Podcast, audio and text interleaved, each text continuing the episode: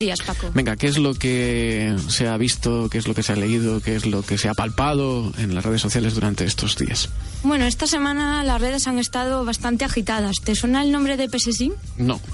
Pues Pesesín es la mascota de una chica que se tuvo que ir de vacaciones y no se podía llevar, no se la podía llevar.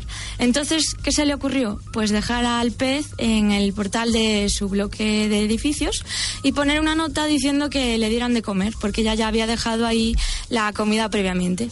Pues los vecinos se volcaron, hicieron un calendario con las horas en, la que, en las que les tenían que dar de comer a Pesesín y se compartieron una foto en las redes sociales que en pocas horas alcanzó más de 60.000 me gustas y 30.000 compartidos. Y hasta la policía se implicó en el caso de Pesesín con un tuit diciendo que siempre hay una alternativa al abandono animal, un vecino caritativo o incluso toda la comunidad. Y le mandó vecines. Está muy bien la policía. El siguiente contenido de las redes sociales. Pues también, siguiendo con, con los animales, en este caso, el perro Argos, que fue la causa de la disputa entre dos youtubers que juntos acumulan más de 5 millones de seguidores.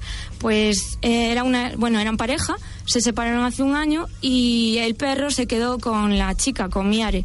Y ahora su expareja, Dara, Dallas, interpuso una demanda para recuperarlo. El juicio se celebró hace una semana y, el juez decretó que Argo se tenía que quedar con él. Entonces Miare se enfadó, lo acusó de maltrato, de maltratar al perro y subió un vídeo a YouTube de 40 minutos en que, vamos, lo ponía verde.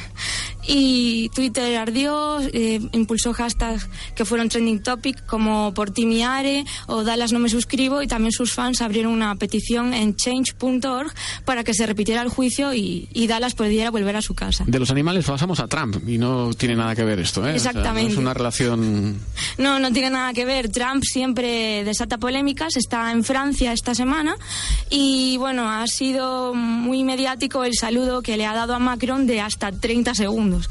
Entonces hubo tweets y GIFs eh, burlándose de este tiempo y alguno significativo fue como ¿qué sentirías si Trump no te suelta la mano? ¿Y un último apunte? Pues un último apunte es que el 13 de julio, este jueves, fue el Día Mundial del Rock y aquí os dejo sonando de fondo la canción Wish You Were Here de Pink Floyd. Gracias, Usía, por estos apuntes. Vamos ahora a la sección de democracia.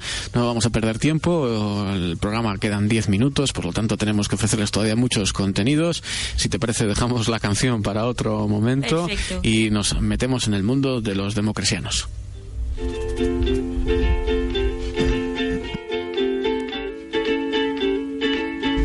Ricardo Morales, muy buenos días. Muy buenos días, Paco. ¿Cómo estás? Muy bien, muy bien, muy Lo- sanote. Los contenidos fundamentales de democracia vienen cargados de profundidad, ¿no? De